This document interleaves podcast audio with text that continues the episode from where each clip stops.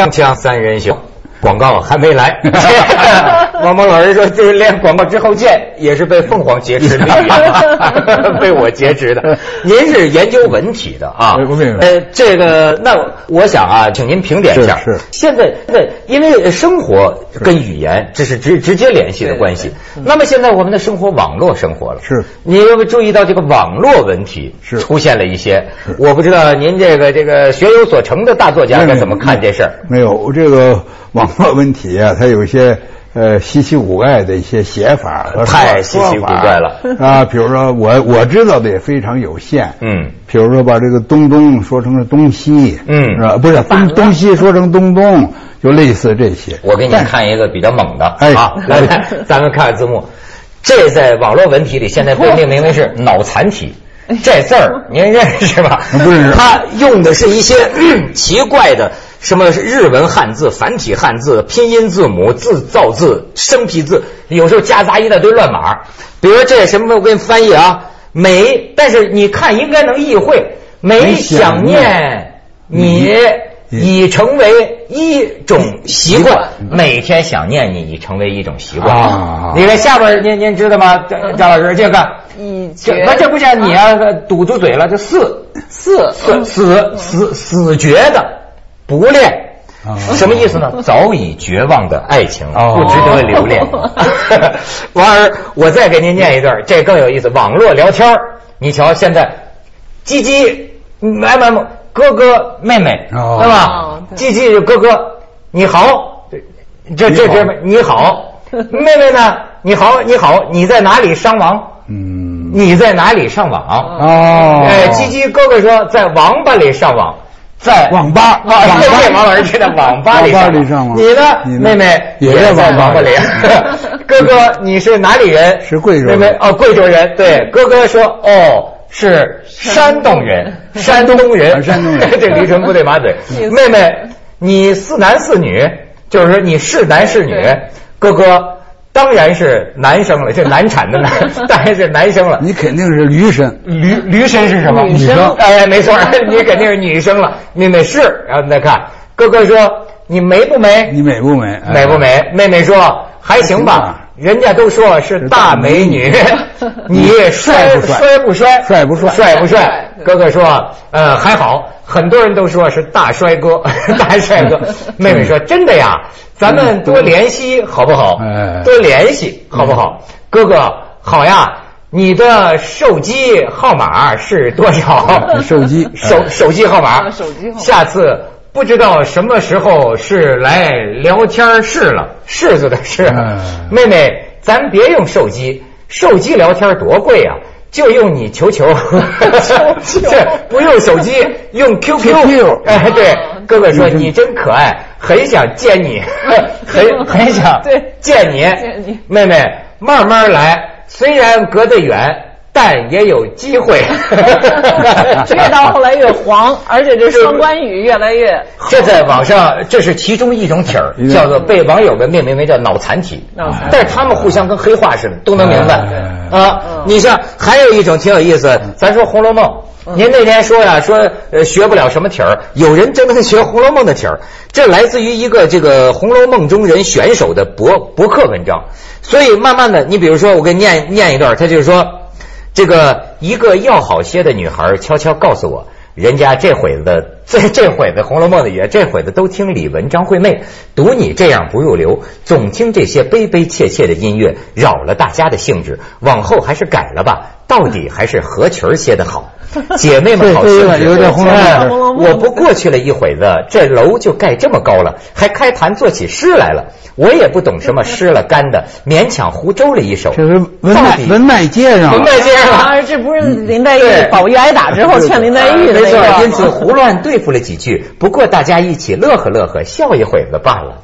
挺好，挺好，挺好。网络文体挺好。您平常这这老上网看这看那个的？我看到这个都是第一次，今天。我的新鲜。我我的呃计时的啊，感受是吧？嗯，我觉得这是这这这个里头是一半是写信，更多的一半是文字游戏，是娱乐。哎，这是文字游戏，是娱乐，调情。而且这个用用这个别字来文字娱乐呀，这个早已有之。哎哎，古古人有这个，古人就有，嗯。鄙人就有，鄙人写过，也在一九九三年，嗯。写过一个很短的短篇小说，叫做《白先生的梦》，这里头都是白字。嗯。这个白字后来被某个也，我当时已经人人物人六了，是吧？但是嗯。我这个被某个我所很尊敬的杂志主编给退稿了。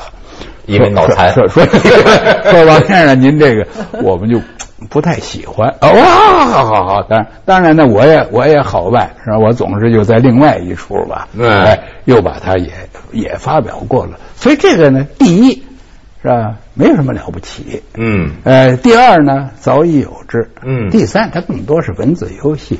第四，它永远成不了文体。说最后咱们大家都变成这事儿都都变成这个字儿了，那电脑都得改改 你不是更费劲吗？这个事儿。但是我觉得这挺好的一种游戏啊，而且这而且这个游戏啊，它有时候反映一些舆论的生态，人们的这个意识。对对对对你比方说，还有一种体儿啊，叫做什么呢？知音体，这个名称来源于某杂志。对吧？这个呃呃，二零零七年八月，天涯社区某网友发帖称，请大家用无敌、优雅、冷艳的知音体标题来给熟悉的童话、寓言、故事等重新命名。你看它重新命名啊，它表明现代人的很多解读，比如说童话片《皇帝的新衣》，要用这个知音体来说，就叫。国家元首真空上阵，挑战性感底线，为哪般？说文文文学篇叫《呼啸山庄》，现在变成什么？知音体就是生生世世的纠缠爱恋，我和我表兄那不得不说的故事。然后孟姜女哭长城被知音体说成什么呢？贫贱女怒斥攀比盖楼风，为农民工丈夫讨回尊严。这些吧，我都觉得就是我喜欢呃用这个一个搞环境的人经常用一词儿叫生物多样性，嗯就或者叫生态多样性，就说你不要把老想着一个一样的一个大草坪，好像这个都是绿草如茵多好啊，野花要剪掉，野草也剪掉，咱们或者就都是平原，咱们的山坡都修一修。讨厌，我嗯真是不喜欢这种。呃，这可能有一种天性上，你喜欢，比如口味杂的人，你就喜欢吃各种各样的饭，对吧？嗯各种各样。那有的人他就，比如说，我觉得有时候吃日本饭就能感觉到日本人可能他就是喜欢什么事情都很纯，鱼我就是鱼，你别给我放好多这那调料。他可能有人有这种呃癖好，那他也是一种。为什么生物多样性好呢？自然呐、这不咱们就说到老子了吗？道法自然，别要老要改造自然，没错，我跟你说这一点，我觉得我们老板这这刘长乐要不说，我不是拍，但是拍马屁了，我就觉得他很是他很这样啊。嗯你比如说，你像我不是什么凤凰的先进分子，经常是落后分子他、是意见分子他不是、麻烦制造者。他容我呀，就是为了保护生物多样性保 保护生态，凤凰的生态平衡。没错没错没错，锵锵三人行，广告之后见。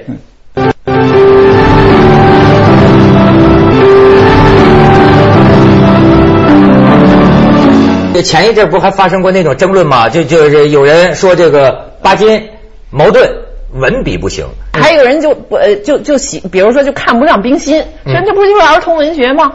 冰心呢，他起码他有三大贡献，我就不知道那些批评他的人知道不知道他这三大贡献。如果知道了再批评，我就听；如果他连知道都不知道，他就没有批评的资格。什么贡献呃第一呢，就是他在早期的那批，就是原来的那个纪晓读者，他打动了不知道多少人，包括我的父母那一辈儿，呃，包括我的兄长那一辈儿。呃，第二呢，就是他翻译了，他不仅仅是读过郑振铎翻译的泰戈尔，冰心自己也翻译了泰戈尔啊，《飞鸟集》《吉檀迦利》，好多是冰心自己翻译的。而且冰心，尤其是他是他把纪伯伦的《沙与墨》都像那个格言一样的呃介绍到中国的。纪伯伦呢是黎巴嫩的呃著名的经典的作家，所以我参加过在北京医院的病房里，由黎巴嫩的总统委托黎巴嫩的驻华大使给冰心授最高级的黎巴嫩勋章。嗯呃，因为否则呢，我们就不知道纪伯伦呐，我们不知道沙与墨呀，这么美好的语言，这么天的东西。第三是他的新诗，冰心的新诗呢，在当时来说呢，是应该说是他起着开创的作用的。我们如果这些东西都知道了，我们再责备冰心还有哪些地方做的不够？有一点是完全正确，就说是那个小学课本里头，嗯，你想他给小学生选，他选的呢是冰心的，既不是沙与墨，也不是泰戈尔，嗯，也不是他的新诗，而是他写的一个叫《小桔灯》，大概就是类似写好人好事、新社会、新人新事的。所以有人看了以后，哦，说就这个呀。但是你能够光从小学小学生作文的水准，对了，你不能光从小学课本里头看一看一个人呐。你要从小学课本里头看一个人的话，呃，所以像我们也不能选鲁迅的某一篇文章就去说，你看你这个疙瘩的，呃，就是直译，就完全你你根本不懂语言，这也就偏了，对吧？一样的，实际上矛矛矛盾的情况又复杂。矛盾是什么呢？矛盾呢，它是一个非常冷静的。它来剖析这个社会，剖析这个历史，剖析这个时代的作家。那那么他那个语言里头的那种灵气儿，那种动人的那些东西，它是他少。但是他那种冷静的策划，你觉得他是像一个导演，像一个策划一样，把这个社会上的这个各个方面呢都写一番。这是矛盾的特长，也是他的贡献。但是对矛盾一直有争议。嗯，呃，我是知道有人说他的文学贡献非常的大，也有人呢就是呃看的有，因为每个人都有，就是刚才建英说都有自己的偏好啊。嗯，有的人更偏好什么从语言呐、情调啊、是吧细节上看。啊，有人呢，呃，更多的从宏观呢，什么反映现实啊，反映历史啊，从这上头看，他会得出来。或者偏好古代的，偏好现代的。你看那有人也能挑这些现代派诗人、现代主义。你说这个李金发，呃，人家就可以说你不就是学波德莱尔吗？嗯。那其实学了又怎么样呢？语言就是要从东到处来吸收，完了以后，既然锻造出来自己的一些东西。既然个人都有个人自己不同的偏好，可是为什么有些作品是人类的财富呢？就大家就会会会承认，他这说明有没有一个标准？是，这个这个标准呢不是一个标准。对，因为你比如说泰戈尔刚才说，泰戈尔他你要光看他写的内容啊，也是歌颂母爱，歌颂少女，嗯，歌颂儿童，呃，歌颂爱情。但是呢，正如这个建英说的，泰戈尔里头那个里头，他有一种对神旨的那种、那种呃，就是献身和赞美。你看他有一句话，我不是原句了，就是说天空没有回应，对啊，或者天空没有痕迹，但我已飞过。对，你想吗？非常简单。对。意思太深了，但是而且我要说，我们没有看到他的原文。其实他可能我们通过翻译觉得他的语言哦平白如画吗？没有，其实他的原文也可能很有韵律啊。嗯嗯嗯，不，这个那就就牵又牵扯到语言问题。对对，他们说泰戈尔之所以成功呢，就是印度式的英语。哎，你比如说一种语言被吸收进来以后，然后还带有你的特点，这个时候这种印度式的英语呢，使那个纯粹的英语。所谓纯粹英语，无非是英国和美国的英语。你愿意加上加拿大、澳大利亚，那你随便。呃，使他们看了以后为之惊叹，因为印度式的英语从发音到它具体的写法有它的不同。这里头就王小波有一个观点，他认为啊，对语言的问题啊，不要搞得那么死，还是什么？好像这个是正宗，那个是邪道，那个是被劫持的语言呢？你劫持一个人很容易，劫持一个作家也可以，劫出八个作家也可以。你劫持十三亿人，你劫持得了吗？嗯。你劫持六亿六亿农民，你劫持得了吗？人家农民怎么说话，你能劫持？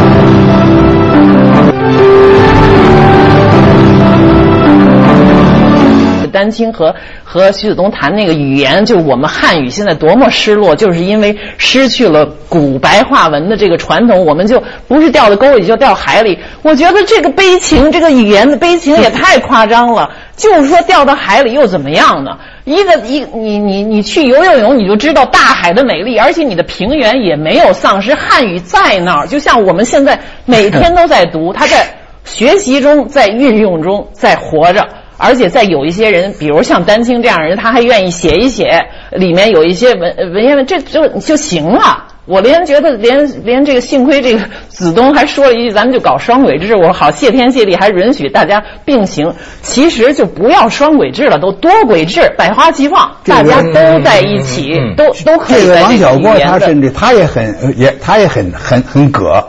他说我学语言，我就从翻译的这个文章问题，翻译也是资源呐。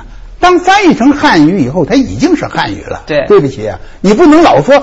您还您还老查三代，说这不行，这词儿是从英国来的，我不能用，我用了这个我就断裂了。嗯，他这个也不可能啊！你比如说，我给你举个例子，丹青他老爱说一个什么呢？他就是说我，比如说他用这种句式，说我被告知的鲁迅，我不相信我被告知的鲁迅，我被告知的鲁迅，这是什么文呢？这英文肯定是英文受了影响，就 I don't believe the 鲁迅 that I was informed of。我一听这还原都是欧化过来的，我不是说挑他这个意思，我就是说我们所有的人都活在一种各种影响外来的影响来，没有一个纯粹的，就是这一个语言它没动过啊，而且我们要回到这个正宗，否则我们就失魂落魄了。没有这件事。但是你比如说举个例子哈，咱们说这个简化字，简化字它不算是政府的力量硬行。呃，出现的一种文字嘛，退啊退退这的一种文字，这这又是另外一个问题，嗯，这又是另外一个问题。简化字谁开始搞的？是国民政府开始搞的，嗯，有一个委员会，有一个委员会，你别把什么事都归功于共产党，好不好？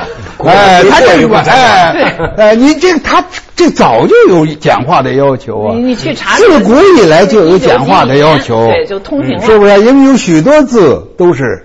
这个至于说讲话的哪些字成功，哪些字不成功，那咱们另外再说。呃，这个事儿呢，你把它完全看成是官方，这又是糊涂。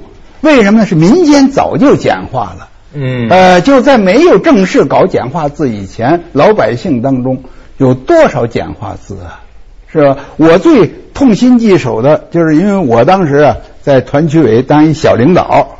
我给我那个下属啊改稿子，我就还批评他不可以乱简化。就说比如说工作已经完毕，他写一个笔字底下，底下一层，我说太难看了这个字。对，我也其实经常不就是这么写的吗？是啊，你那我要不我说我痛心疾首呢？那应该是我刚给刚给他改改完了半年以后吧，哎，得。正式公布了，就这么讲话。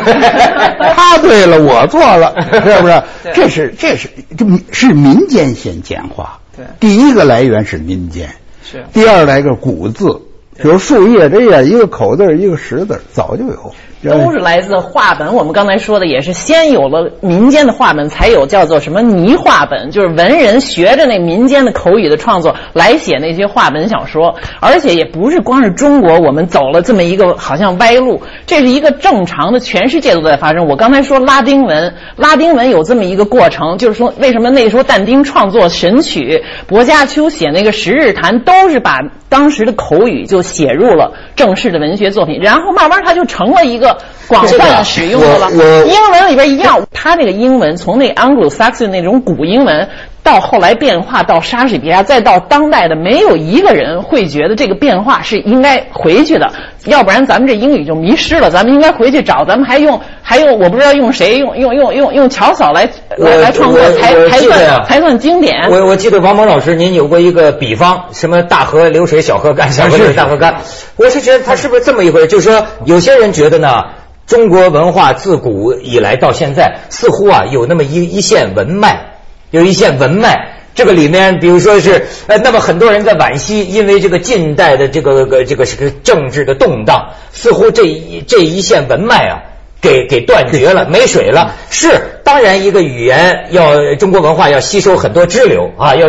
可是最后这个支流变成了主流，反而主流没了。太夸张，夸张，夸张其词。嗯，我就想起你，比如说 最近那个陈菊市长啊，他不是是是叫陈菊吗？台湾那个。呃，台湾啊，陈区市长到不是来访问，还去看望他的一个朋友的坟墓。嗯，一个苏小姐。苏小姐的父亲原来是台湾地区的共产党的领导人，当别人问他有什么意义，他就是说说这个这个生活里有那么多政治吗？我看他就因为他是我的私交啊，我的朋友啊。啊，我不一定有什么政治意义，我可以去看他。同样，这个语言也一样，最不受政治影响的实际是语言。呃，语言的，当然你会加上一些这个这个一些新名词儿，但是那个基本词汇、基本语法、基本的写写的方法、基本书写方法、基本的拼音的方法、发音的方法，它最不受政治影响。否则的话，为什么现在？我听这个吴伯雄先生那讲话，我听着也是很标准的国语啊，是不是？这有什么关系？有什么大的关系？我觉得吧，个别词儿不一样。他这个把这个五四说的，就是说一场文学革命引出这么一个后果，整个这个语言都毁灭什么的，也某种程度上，我得说，我感觉怎么是一种文人自视过高？你有那么大能个儿，能把这个语言变成？你想把把把把汉语毁灭？我知道这个研究有，确实有很多学者说这个劫持说也早有此说。说实话，就是因为五四从一个文学改革出发，最后变成了一个呃群众运动、政治运动。就是说这个就是一个命，说一个就是说人有有有命一样。这个战争来了，这个启蒙它就变了另外一种形式。所以不要讲文脉，应该讲文命，对吧？文脉不是单一的，对，就跟刚才咱们说说泰戈尔好，但是泰戈尔是标准吗？说全世界必须得和泰戈尔啊靠得上边的这个文学作品才被被承认，也不哪有这事儿啊？莎士比亚跟泰戈尔差老鼻子了，是不是？哎，杜斯托耶夫斯基，杜斯托耶夫斯基连坐下来写都不写，他是欠钱欠太多了，最后剩半个月了，雇一个这个这个这个速记员。他自个儿抓着头发在这来回走着去，哗啦哗啦哗啦，他里头那个话都乱的不成，前后都前后都不沾边但是他的那个那种感情，那种表现，像这样的天才，世界也是几千年只出一个的这种天才。这个互相之间呢，就把这个文脉如果变成了一变成了一个管道。我没进这管道，这不是卖以外，这不是灾难吗？这不是，这不是灾难，那真是那不是沟，那是进了管了，那是。咱们启蒙了，启蒙了，在建国以后。